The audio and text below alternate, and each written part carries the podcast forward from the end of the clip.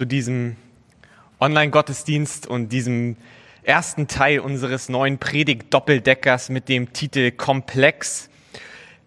Wie man wahrscheinlich schon sich denken kann, wenn so ein Titel auftaucht, es geht so ein bisschen um die Frage, wie ist eigentlich unsere Welt, in der wir leben, heute im 21. Jahrhundert? Mit welchen Herausforderungen sind wir konfrontiert? Und ich möchte mich in einem ersten Teil, also heute, diese Woche, der Frage widmen, ähm, wie leben wir als Christen in so einer komplexen Welt? Und dann in der nächsten Woche, am nächsten Sonntag, möchte ich die Frage stellen, die dann darüber noch hinausgeht eigentlich. Also nicht nur die Frage stellen, wie komme ich eigentlich zurecht? Das ist ja schon mal eine Hürde, die man irgendwie nehmen muss. Wie komme ich zurecht in einer Welt, die immer komplexer zu werden scheint?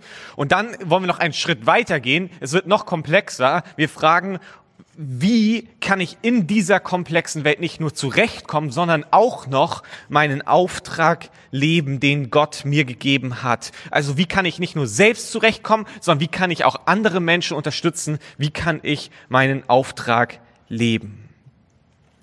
Man erzählt sich aus der Kolonialzeit in Indien eine Geschichte, die so ein bisschen die Thematik darstellen soll, um die es in diesem Predigt Doppeldecker geht. Und zwar gab es damals in, der, in Indien zu dieser Zeit äh, eine, eine Plage durch Kobras. Also es gab dort sehr, sehr viele Kobras. Und so entschied man sich jetzt also in der, äh, von den Besatzern her, wir müssen irgendwie dieser Cobra-Plage Herr werden. Und die Lösung war jetzt also, dass die Briten quasi äh, jeden entlohnt haben, eine Pauschale, ein, ein Geldwert gegeben haben, der also eine Cobra abgeliefert hat. Und womit die Briten nicht gerechnet haben, ist, dass die Inder sehr geschäftstüchtig gewesen sind und sich also nach kurzer Zeit überlegt haben, ja gut, dann brauche ich halt viele Cobras, um auch gut Geld zu verdienen. Und sie fingen also an, sich äh, zu züchten, um dann also möglichst viele Cobras abgeben zu können. Die Reaktion der Briten daraufhin war, naja, das ist irgendwie kontraproduktiv, so haben wir uns das nicht gedacht. Also zogen sie dieses Angebot wieder zurück und sagten, es gibt kein Geld mehr für abgelieferte Cobras. Die Inder daraufhin haben sich dann entschieden, na, was soll ich mit meinen ganzen Cobras hier, äh, die ich gezüchtet habe, und haben sich gesagt, komm, die lasse ich frei. Ende der Geschichte, das Problem vorher war zwar nicht schön, aber deutlich geringer als das Problem nachher, denn plötzlich wurden die ganzen gezüchteten Cobras freigelassen. Es zeigt so ein bisschen dieses Problem, wenn man also eine Lösung anbieten möchte für eine Problematik und man sucht sich die schnelle Lösung, denkt, das muss doch funktionieren, macht das und freut sich total. Im ersten Moment klappt es auch und dann auf lange Sicht merkt man, oh, das ist irgendwie kontraproduktiv gewesen. So habe ich mir das nicht überlegt. Ein Beispiel aus der heutigen Zeit könnte werden, man weiß es nicht so genau, es gibt zwei unterschiedliche Lager mit unterschiedlichen Sichtweisen, ist das, ist das Thema Mietpreisbremse.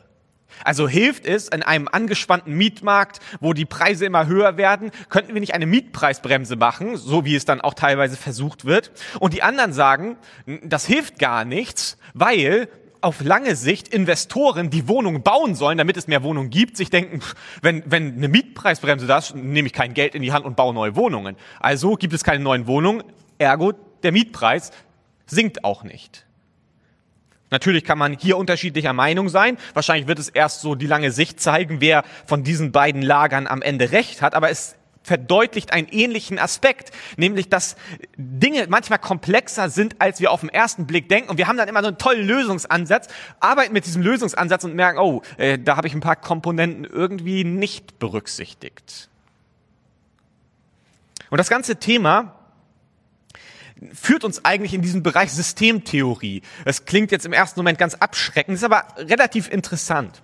Wenn wir von einem System reden, dann bedeutet ein System ja immer, dass es verschiedene Teile gibt in einem System, die miteinander interagieren und dadurch ein Ganzes bilden. Das ist ein System. Wir kennen ganz viele Systeme. Zum Beispiel ein System, wo viele Teile miteinander interagieren, ist das Beispiel Football. Wer sich ein bisschen mit dem Thema American Football auseinandersetzt, merkt relativ schnell, dass dort also ganz, ganz viele unterschiedliche Teile sind, ganz viele Spieler, unterschiedliche Bezeichnungen für diese Spieler und die interagieren miteinander. Einer läuft dahin, der andere läuft dahin, feste Routen, dann wirft der Quarterback den Ball und die Verteidiger machen irgendwie Zone oder sie machen Manndeckung, wie auch immer. Es ist total komplex. Es ist ein System. Ein komplexes System. Und wenn wir jetzt also uns diesen Bereich Systeme anschauen, könnte man untergliedern in den Bereich einfache Systeme und komplexe Systeme. Ich nenne jetzt einfach mal ein relativ einfaches System, wäre jetzt als Beispiel, fällt mir ein, eine Taschenlampe zum Beispiel. Ich verstehe das zwar nicht, aber es gibt Leute, die das begreifen, wie da die unterschiedlichen Komponenten ineinander greifen und dann also eine Taschenlampe, wenn ich den Schalter anmache, gibt es Licht. Ein relativ einfaches System. Komplexere Systeme kennen wir dann zum Beispiel in Form des Aktienmarktes. Jetzt gerade gab es ja diesen riesen Aufschrei um das Thema GameStop-Aktie, wo dann plötzlich also irgendeine Aktie durch die Decke gegangen ist und äh, das scheint irgendwie ganz komplex zu sein, wie da die Sachen ineinander greifen. Der Aktienmarkt ist komplex, sonst würde ja jeder Aktien kaufen und damit Geld verdienen. Aber es ist doch komplexer. Manchmal wirken Dinge, die man nicht vorhersehen kann. Es ist ein komplexes System.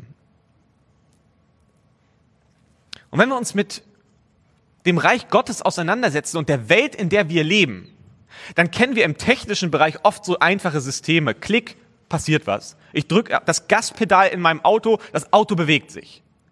Ursache, Wirkung, ganz einfach.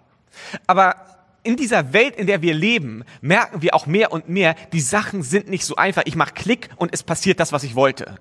Sondern wir haben ganz viel zu tun mit Menschen. Und Menschen sind komplex ohne Ende. Wenn wir uns in Gemeinde bewegen, wenn wir uns in einem Land bewegen, in einer Stadt bewegen, wenn wir uns allein mit dem Thema Corona auseinandersetzen, worauf wir alle keine Lust mehr haben. Aber wir merken, die Dinge sind nicht so einfach, wie sie manchmal dargestellt werden. Man muss doch nur, dann ist das Thema endlich vorbei. Naja, da wäre wahrscheinlich schon jemand drauf gekommen und hätte es ausprobiert und hätte es geklappt. Es scheint nicht so leicht zu sein. Manche Dinge sind komplex. Und das ist eine Herausforderung, weil wir, wenn wir von komplexen Systemen sprechen, dann müssen wir erkennen, dass da, wo wir mit lebendigen Dingen zu tun haben, wir immer mit komplexen Systemen zu tun haben. Lebendige Systeme sind komplex. Da, wo Menschen aufeinandertreffen, da, wo Menschen eine Rolle spielen, wird es komplex. Es wird nicht einfach. Ich kann nicht bei einem Menschen einfach einen Knopf drücken und er macht genau das, was ich will. Ich wünsche mir das manchmal. Das wäre ideal eigentlich.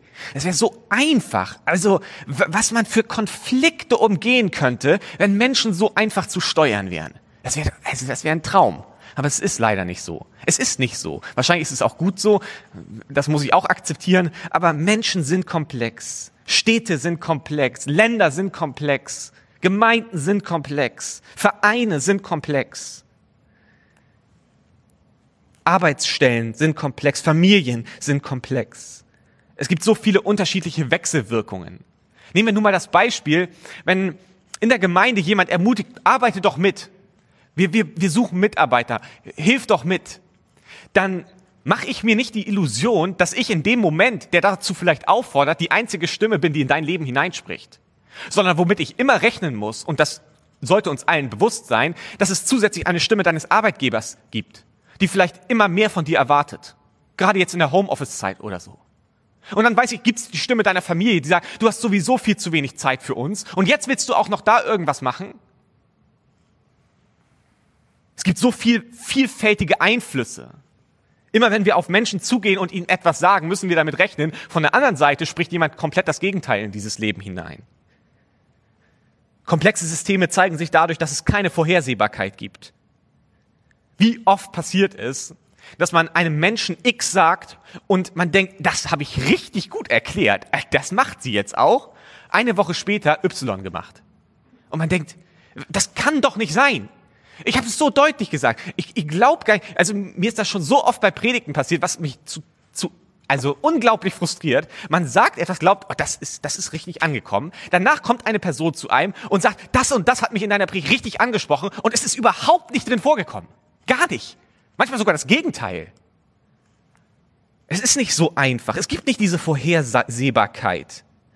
Wir lesen von Martin Luther oder wissen von Martin Luther, dass er, ähm, ich glaube 1528, dass er seiner Gemeinde damit gedroht hat, dass er das Predigten einstellt, wenn nicht endlich mehr Früchte des Evangeliums in ihrem Leben sichtbar werden. Äh, also, und ich denke mir so, Martin Luther, also das ist ja schon eine Koryphäe und der muss gar nicht so schlecht gepredigt haben. Und er kommt mit dieser Aussage, ich kann es nicht glauben. Ich sage das und die machen es nicht. Und wir alle kennen das aus unserem Leben. Man sagt den Kindern das und sie machen es nicht. Man sagt seinem, äh, seinen Angestellten X und sie machen Y. Man sagt seinem Ehepartner, mach es doch so und sie machen es nicht so. Was auch immer. Das Leben ist nicht vorhersehbar, wenn wir mit lebendigen Wesen zu tun haben. Verzögerte Wirkung, ein anderes Beispiel. Im Auto, ich drücke das Gaspedal und brauche in der Regel, hoffentlich funktioniert dein Auto so, dass du nicht zehn Minuten warten musst, bis das Auto sich dann bewegt. Aber wenn wir mit Menschen zu tun haben, wenn wir in komplexen Situationen sind, dann rechnen wir in der Regel mit verzögerter Wirkung. Nehmen wir mal als Beispiel äh, auch, auch so ein typisches Ding, der technische Fortschritt ist ja großartig. Aber langfristig haben wir plötzlich gemerkt, oh, wir machen unsere Umwelt damit kaputt. Also eine verzögerte Wirkung, die man am Anfang vielleicht nicht ausreichend bedacht hat, wo man dann merkt, oh, da hätten wir vorher drüber nachdenken sollen. Wir merken komplexe Systeme, sie, sie sind nicht so einfach zu handeln. Ich kann nicht einfach mir ein System nehmen und daran rumarbeiten und rumbasteln und es kommt genau das raus, was ich am Ende haben wollte, sondern wir leben mit dem Frust und wir leben mit dieser Niedergeschlagenheit, dass immer wieder wir unser Bestes geben und rumdoktoren und am Ende kommt etwas raus, wo wir denken, so habe ich mir das nicht überlegt. Ich wollte es eigentlich anders haben. Und man fängt von vorne an. Man versucht es auf eine andere Art und Weise. Es gibt diese Planungssicherheit nicht, sondern wir leben in einer komplexen Welt, die ständig in einer Veränderung drin ist. Alles verändert sich so schnell, so rasend. Durch diese weltweite Vernetzung plötzlich kommen sich alle ganz nahe. Es ist nicht so einfach. Es ist nicht so simpel. Auch unsere Glaubenswelt, die Glaubenswelt, die religiösen Sphären, sie sind viel komplexer, als wir manchmal denken, oder nicht? Allein durch das Internet wie einfach ist es, sich irgendwelche kruden und seltsamen und abwegigen Dinge zusammenzubasteln aus den verschiedenen Quellen, die man da findet. Und es ist nur ein Mausklick weit entfernt, das in die Welt hinaus zu posaunen. Das, was ich mir selber an religiösem Konstrukt zusammengebastelt habe.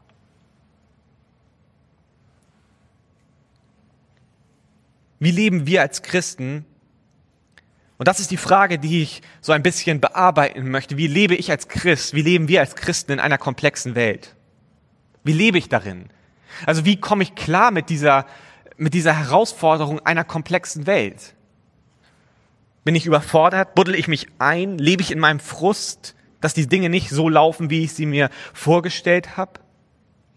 Ich möchte diesen ersten Teil diese erste Frage, wie lebe ich in einer komplexen Welt, versuchen so ein bisschen zu beleuchten von einer Person in der Bibel mit dem Namen Daniel.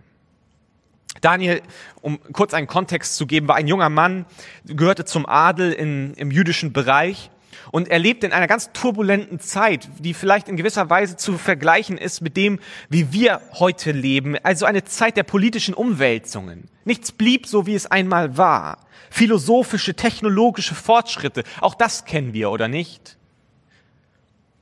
Er lebte in dieser Zeit zwischen 800 und 200 vor Christus. Man nennt das die Achsenzeit und sagt, dass dort die Grundlagen für die gegenwärtige Menschheit gelegt worden sind. In dieser Zeit, in dieser Achsenzeit lebt Daniel. Er ist mittendrin. Er ist mittendrin in diesen Umwälzungen, in dieser komplexen Zeit. Und auch du, wenn du zuschaust, Egal wie alt du bist, du bist genau in so eine Zeit hineingeboren worden, in eine Zeit der großen Umwälzungen. Du befindest dich in einer Zeit der Umwälzungen. Dinge bleiben nicht so, wie sie gewesen sind. Und das Buch Daniels beginnt dann etwa um diesen, um diesen Zeitraum 600 vor Christus. Und es wird darin berichtet, wie das babylonische Königreich unter Nebukadnezar sich Stück für Stück ausbreitet, es wächst. Und es fängt dann auch an, eben sich in Richtung Jerusalem weiter zu, äh, weiter zu erobern. Und sie fangen an, Jerusalem anzugreifen. Und wir lesen davon in Daniel 1, Verse 1 bis 2. Im dritten Regierungsjahr Joachims, des Königs von Juda, zog der babylonische König Nebukadnezar mit seinem Heer nach Jerusalem und belagerte die Stadt. Der Herr ließ König Joachim in seine Hände fallen, ebenso ein Teil der wertvollen Tempelgegenstände.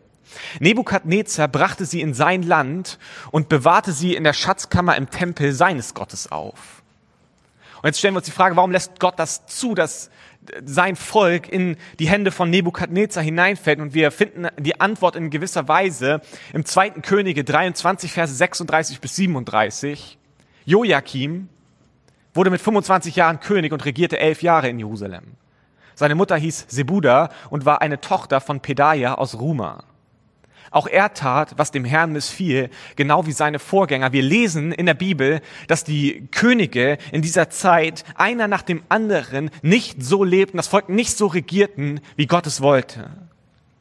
Und es kommt dazu, dass Gott eingreift, obwohl es auch wie Daniel zum Beispiel Gottesfürchtige im Volk gibt. Gott greift ein und die Babylonier, sie gewinnen gegen Juda, sie unterjochen Jerusalem und Daniel unter anderem wird verschleppt und soll jetzt also in seiner neuen Umgebung, dahin wo er verschleppt wurde, ganz neu babylonisch geprägt werden. Man weiß nicht genau warum. Man, man, kann sich vorstellen, dass er eben dort wichtige Aufgaben übernehmen sollte, möglicherweise Verwalter später werden sollte in seiner alten Heimat.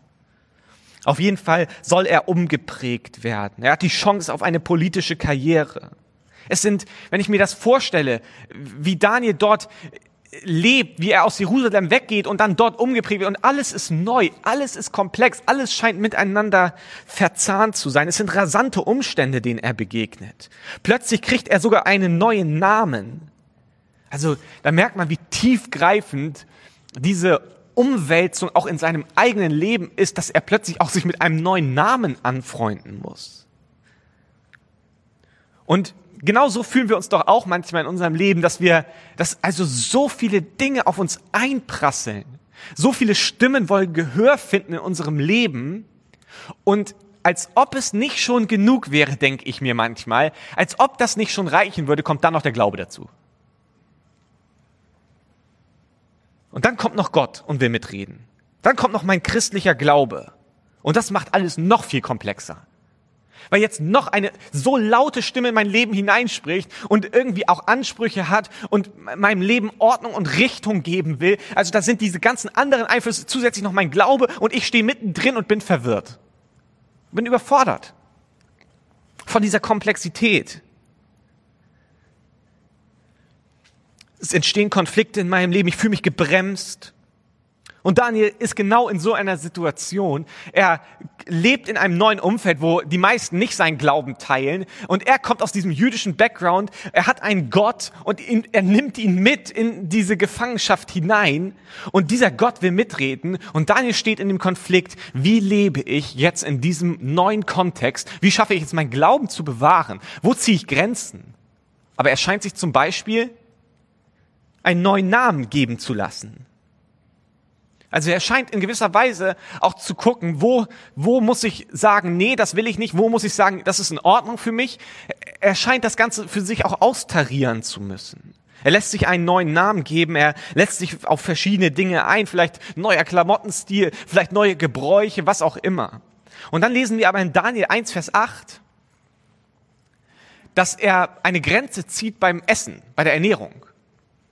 Und dort lesen wir, Daniel nahm sich fest vor, niemals von der Speise des Königs zu essen und von seinem Wein zu trinken, denn sonst hätte er das Gesetz Gottes missachtet, das bestimmte Speisen für unrein erklärt. Darum bat er Aschpenas, auf die königlichen Speisen und den Wein verzichten zu dürfen. Und die Frage, die ich mir stelle, ist, warum? Also, er lässt sich einen neuen Namen geben, man hat den Eindruck, er passt sich schon in vielen Sachen stark auch der Kultur an, in die er, in die er sich hinein bewegt hat. Und dann beim Essen, also beim Essen würde ich am letzten eine Grenze ziehen. Das, das ist doch das Schönste, da, da braucht man keine Grenzen beim Essen. Und er, er zieht ausgerechnet beim Thema Essen zieht er eine Grenze.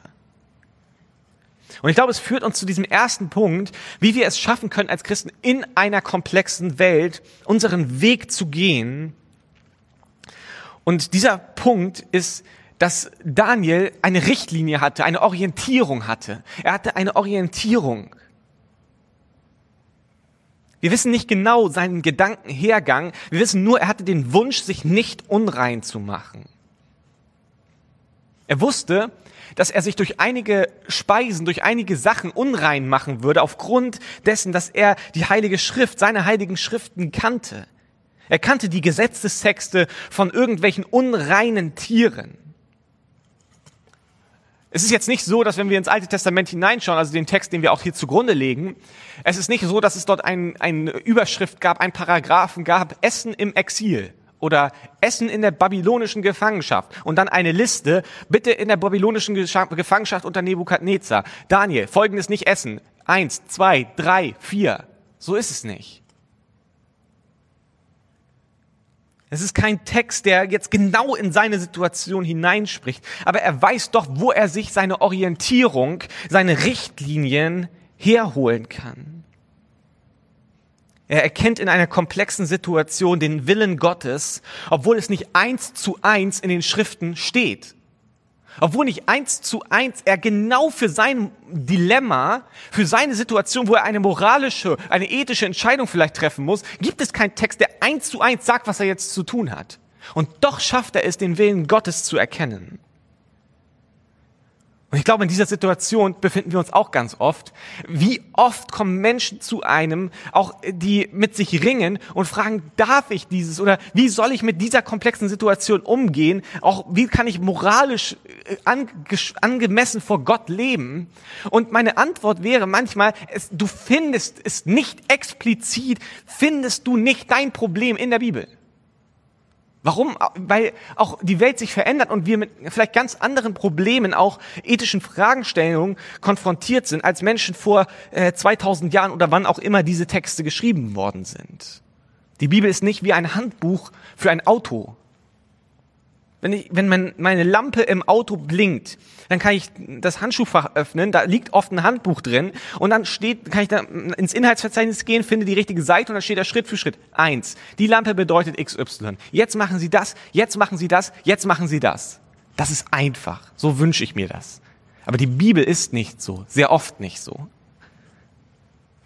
Es ist keine wenn das, dann das Literatur. Das Leben ist zu komplex dafür sondern die Bibel hilft uns eigentlich dabei, Gott kennenzulernen. Die Bibel will uns helfen, den Charakter Gottes zu verstehen, das Wesen Gottes zu verstehen, ihn kennenzulernen, in eine Beziehung mit ihm hineinführen. Und wenn ich jemanden kenne, wenn ich jemanden kennengelernt habe, weiß, wie er tickt, weiß, wie er denkt, wie er fühlt, dann fällt es mir viel leichter auch zu verstehen, was er will. Nehmen wir ein Beispiel, vielleicht ein Beispiel aus einem Eheleben. Wenn meine Frau sagt, an einem Abend, wo wir uns vielleicht verabredet haben, wir gehen irgendwo essen und sagt, mir geht's nicht gut, ich möchte heute doch nicht zum Griechen gehen, dann sage ich nicht, ja, dann lass zum Italiener gehen. Weil ich verstehe, wenn sie sagt, mir geht's nicht gut, ich möchte nicht zum Griechen, dann meint sie damit, also ich, ich habe sie kennengelernt und ich verstehe so ein Stück weit, äh, was sie damit meint. Sie meint nicht, sie findet den, den Griechen nicht gut, sondern sie meint, ihr geht es einfach nicht gut.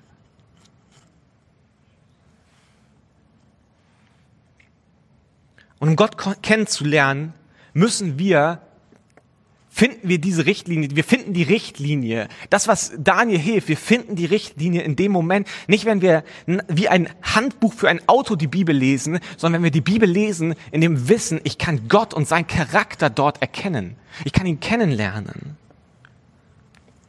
Josua 1, Vers 8 heißt, es sagt dir die Gebote immer wieder auf.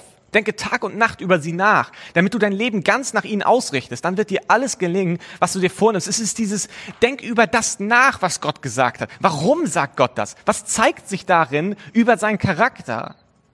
Weil dann kann ich mich nach dem richten. Dann verstehe ich, was der Wille Gottes ist. Wenn wir die Bibel lesen, dann suchen wir nach dem Charakter Gottes. Wir suchen nach der Beziehung zu ihm. Und deswegen ist es die Aufforderung, immer wieder auch zu forschen, in dem Wissen, dass man die Unterstützung durch den Heiligen Geist hat, immer wieder zu forschen, wie ist Gott und dabei auch immer wieder Fortschritt zuzulassen. Denn diese Erkenntnis ist bruchstückhaft, ebenso wie unser prophetisches Reden. Erkenntnis ist bruchstückhaft. Ich brauche immer wieder, immer und immer wieder diese Beschäftigung mit dem Wort Gottes, um den Charakter Gottes zu erkennen und zu wissen, was ist sein Wille. Ich kann nicht wie ein Handbuch an die Bibel herangehen, sondern ich muss Gott kennenlernen und dann finde ich die Richtlinie für mein Leben, um in ganz komplexen Situationen richtig entscheiden zu können. Der zweite Punkt, den wir bei Daniel finden, ist, er hat also erstmal eine Richtlinie, die er darin findet, dass er eine Beziehung zu Gott hat und dass er in dem Wort Gottes unterwegs ist. Und das ist die Aufgabe und das ist die Herausforderung für uns auch, dass wir Gott kennenlernen und es wird nicht funktionieren.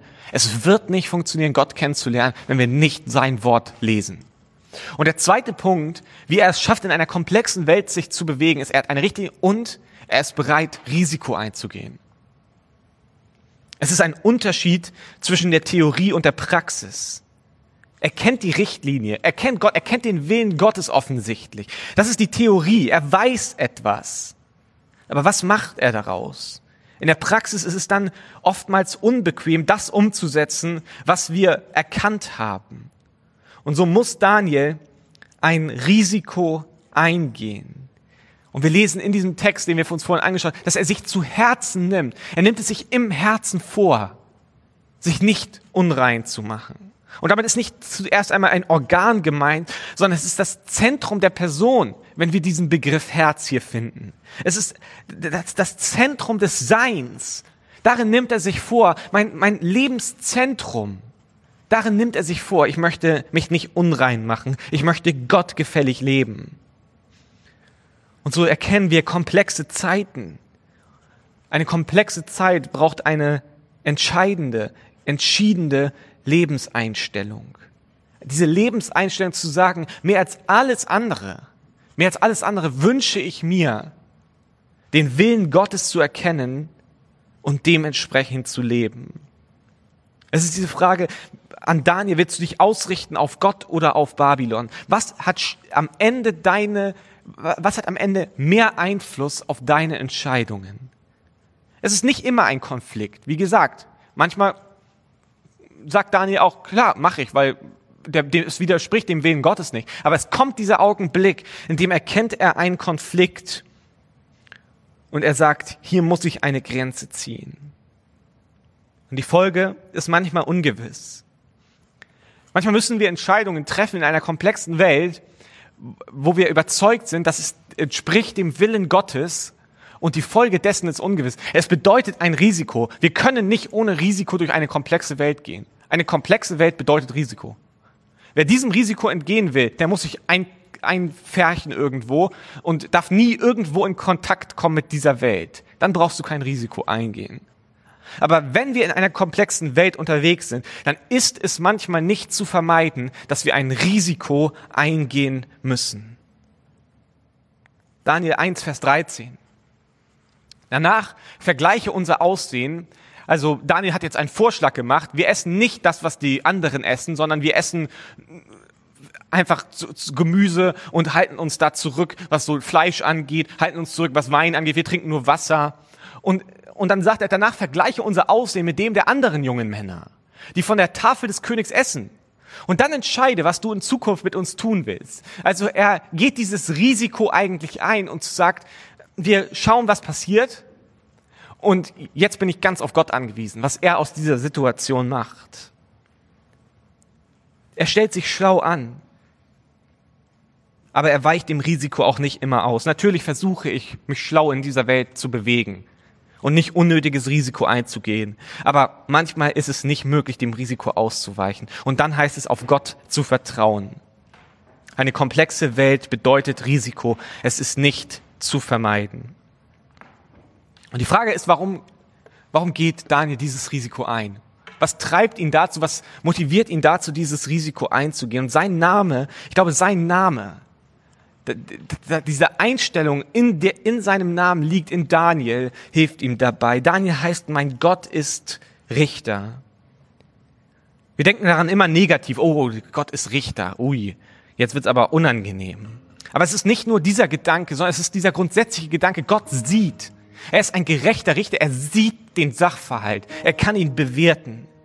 In ihm liegt auch dieser Gedanke, Gott ist nicht nur Richter, sondern er ist auch derjenige, der Recht verschaffen kann. Gott hat Recht verschafft. Gott ist der ultimative Bürger dafür, dass am Ende Gerechtigkeit herrscht. Das ist dieser dritte Punkt, dieser dritte Aspekt. Ich habe eine Richtlinie, die ich erkenne, wenn ich im Wort Gottes unterwegs bin, weil ich Gott kennenlerne. Manchmal muss ich Risiko eingehen in einer komplexen Welt. Es ist nicht zu vermeiden. Und dann darf ich wissen, wenn ich dieses Risiko eingehe, am Ende wird jemand Recht schaffen. Ich weiß nicht, wie es am Ende ausgeht. Ich habe ja Risiko gewählt, aber ich kann darauf mich verlassen. Ich vertraue darauf, dass es einen gerechten Richter gibt. Gott verschafft Recht. Und die Botschaft des Evangeliums ist, und das hilft uns in einer komplexen Welt unterwegs zu sein, dass dieser Richter ein gerechter Richter ist und in dem Moment, wo ich mit Jesus verbunden bin, wird seine Gerechtigkeit mir zugerechnet und ich bin mir sicher, dass dieser Richter für mich entscheiden wird. Nicht aufgrund dessen, was ich geschafft habe, sondern weil ich mit Jesus verbunden bin. Und so möchte ich uns einladen an diesem Morgen, dass wir uns besinnen darauf, wir leben in einer komplexen Welt. Die Dinge sind nicht so einfach und die Folge daraus ist nicht, den Kopf in den Sand zu stecken und zu sagen, dann bewege ich mich halt gar nicht mehr, sondern die Herausforderung anzunehmen, diese Challenge anzunehmen und zu sagen, okay, ich lebe in einer komplexen Welt, ich kann das nicht verhindern, aber ich weiß, dass Gott mich in diese Zeit hineingestellt hat. Ich bin hier für einen Grund und deswegen lebe ich und strebe ich danach, dass ich die Richtlinie Gottes für mein Leben anerkenne, dass ich Risiko manchmal eingehen muss. Ich kann es nicht verhindern und am Ende verlasse ich mich darauf. Er ist gerecht, er wird Recht schaffen und weil ich mit Jesus verbunden bin, kann mir nichts passieren. Ich werde freigesprochen sein und ich darf mich darauf verlassen, auch in den Situationen meines Lebens, dass Jesus nicht zu spät kommt und Recht verschaffen wird. Ich möchte beten zum Abschluss. Himmlischer Vater, wir danken dir von ganzem Herzen, dass du dich in deinem Wort uns offenbart hast. Dass wir nicht irgendwie alleine zurückgelassen sind, leer zurückgeblieben sind, sondern dass du uns, dass du uns so vielseitig gezeigt hast, wie du bist, wer du bist und dass wir dich kennenlernen dürfen, um wissen zu können, was du möchtest, was dein Wille ist. Und so bete ich Gott, dass du uns zu einem, einem Volk machst, zu einer Gemeinde machst, uns zu Menschen machst, die wirklich in deinem Wort unterwegs sind. Und darin nicht einfach immer nur wie ein Handbuch irgendwelche Antworten suchen, sondern dass wir uns danach sehnen, in Gemeinschaft mit dir zu kommen, eine Beziehung zu dir zu haben, um zu wissen, wie du Dinge möchtest. Mach uns risikobereit, Herr, dass wir nicht immer nur ängstlich uns zurückziehen, sondern dass wir bereit sind, auch für dich Risiko einzugehen. Nicht immer nur die Karte sicher zu spielen, sondern auch mal ins Risiko hineinzugehen, in dem Wissen, dass du gerecht bist, dass du uns Recht verschaffen wirst, Herr. Jesus, ich möchte dir danken, dass du am Kreuz für meine Schuld gestorben bist, dass du vollkommen gelebt hast und mich, der ich unvollkommen bin, gerettet hast. Und ich möchte dir sagen, dass ich an dich glaube. Ich glaube daran, dass du König bist, dass du lebst, dass du mich gerettet hast durch das Werk am Kreuz.